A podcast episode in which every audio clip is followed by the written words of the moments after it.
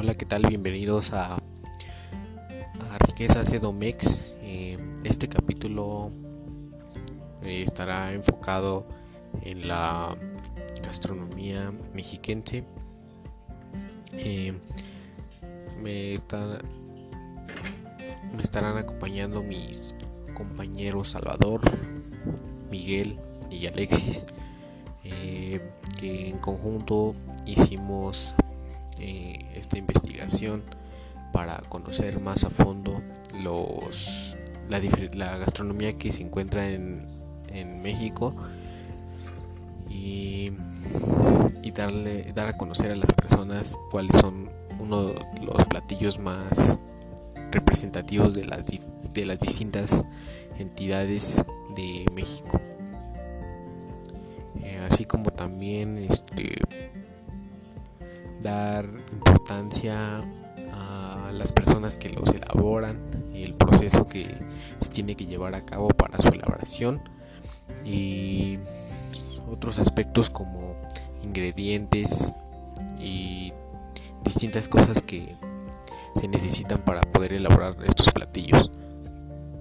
Uno de los platillos más comunes en México es la barbacoa. Es un, es un platillo que puedes encontrar más comúnmente en Texcoco y en Capulbac. Su principal característica es la cocción de carne de borrego o de chivo envueltas en pencas de maguey, cocida en horno de tierra. Eh, es una técnica de origen prehispánico.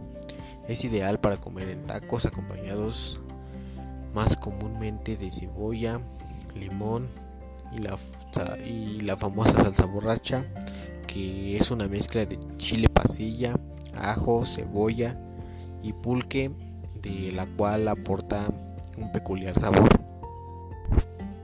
La historia de este platillo data de desde la conquista de los españoles, ya que al llegar encontraron una variedad inmensa de nuevos alimentos y con las más asombrosas formas de cocinarlos como la barbacoa el pueblo tlaxcalteca una de las culturas prehispánicas que más aprovechó las bondades del maguey permitió a los españoles conocer esta peculiar forma de, de cocer la carne ya que utilizaban las pencas asadas para envolver armadillos, conejos, venados, bajolotes e iguanas y cocerlos después en hoyos bajo tierra como se realiza la cocción de la barbacoa actualmente.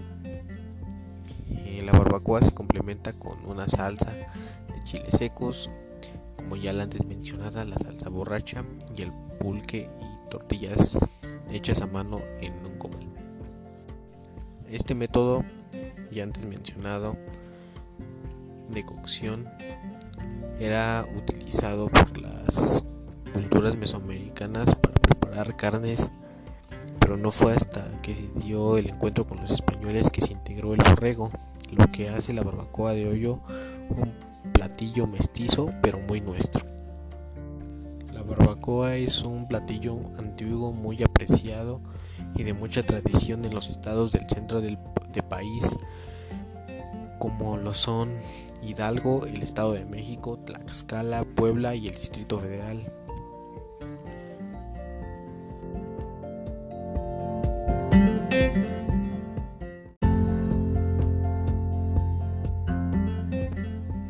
Otro de los platillos que podrás encontrar son los michotes.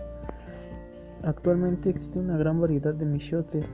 Los puedes encontrar comúnmente de carne de res, cordero, pollo y conejo, acompañado de algunas salsas, papas y nopales.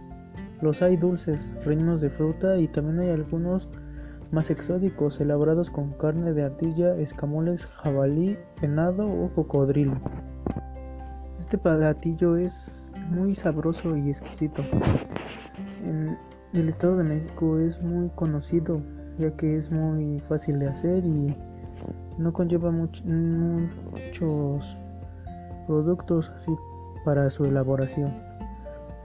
Ahora que conoces un poco más de este platillo, no olvides incluirlo en tu menú de la cena de Año Nuevo para disfrutar no solo de su, de su delicioso sabor, sino también de un poco de la gastronomía heredada por nuestros antepasados. ¿Y sabías que se cree que los primeros españoles que probaron los michotes fueron la duquesa Catalina de Aragón y Montelva y su esposo don Carlos Asillaca y Albarrán en un paseo por la Huasteca hidalguense. Con este dato te podrás dar cuenta de que es un platillo muy exquisito de aquí del Estado de México y de otras partes de México. Por eso es muy recomendable que cuando visites este lugar pases y pruebes uno de los platillos que hay para poder degustar de la maravillosa gastronomía que tenemos aquí.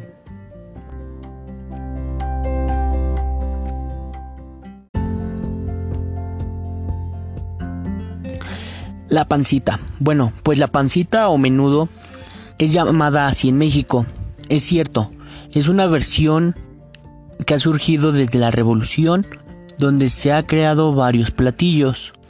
Eh, pero existen varias versiones en las que se considera como una sopa eh, creada por mezcla de la gastronomía europea.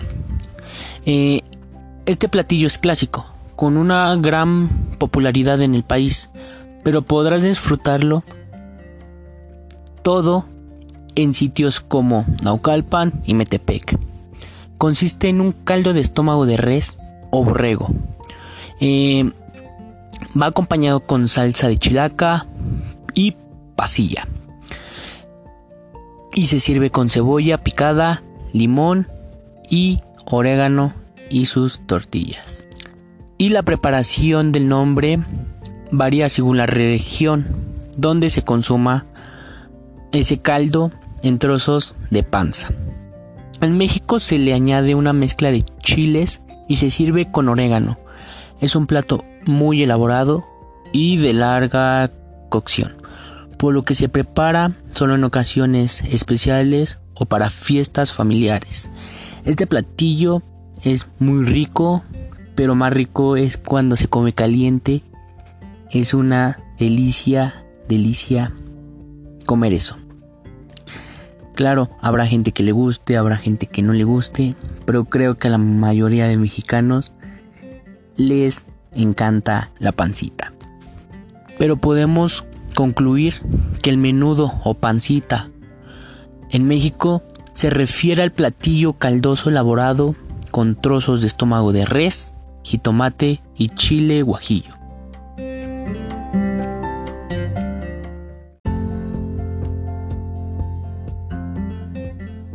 Y sin duda el pozole de trigo que no puede faltar en cada noche mexicana. Es el platillo favorito del 15 de septiembre y en Almoloya de Juárez, Temuaya y Lerma sustituyen los granos de maíz con trigo. Se prepara chamuscando las espigas de trigo para pasarlas por el metate y así obtener los granos se cuecen con agua, cebolla, sal, epazote y carne de cerdo. Luego se agrega a la cocción una salsa de chile guajillo, cebolla, sal y ajo. Se sirve con cebolla picada y limón. ¡Qué delicia!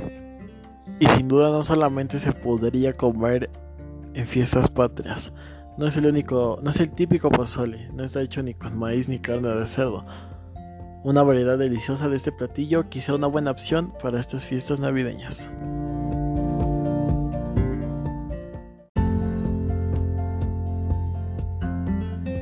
¿Qué tal una tequiza memorable con cecina, obispo y chorizos rojos o verdes? Cuando visites el Estado de México no olvides probar los tacos de cecina y obispo en Tenancingo y los obligados de chorizo en nuestro Toluca. En las calles de Tenancingo, a un par de horas de la Ciudad de México, hay una especialidad que todos buscan y aclaman. Taquito tan rico que según cuenta la leyenda, un grupo de seminaristas catálogó como un manjar digno de un obispo.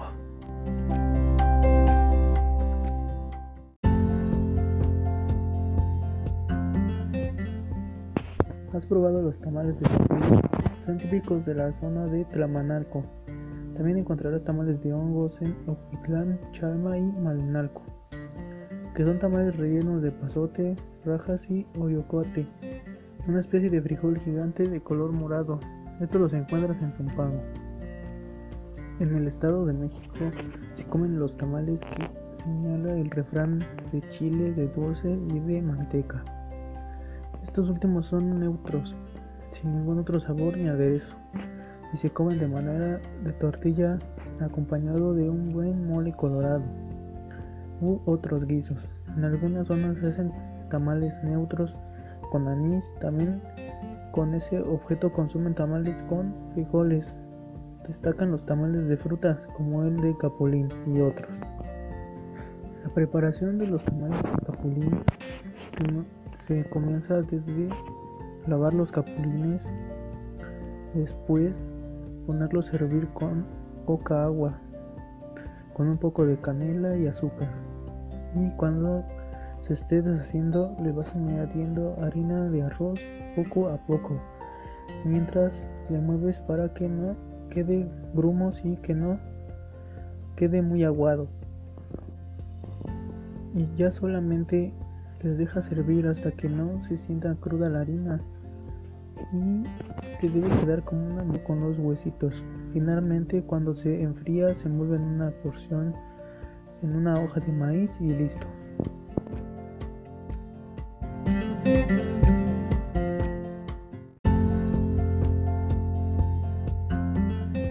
Y si aún les sigue interesando sobre nuestra gastronomía mexicana, es recomendable la serie de Netflix Chef's Table Barbecue, que es una serie nominada al Emmy que explora el humeante y jugoso mundo de las barbacoas visitando a aclamados chefs y maestros parrilleros, en los cuales se encuentra México.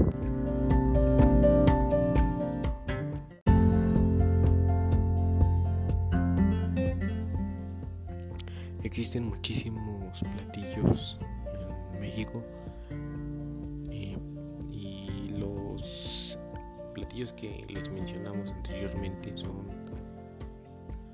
los más representativos de los distintos estados que conforman la República Mexicana. Y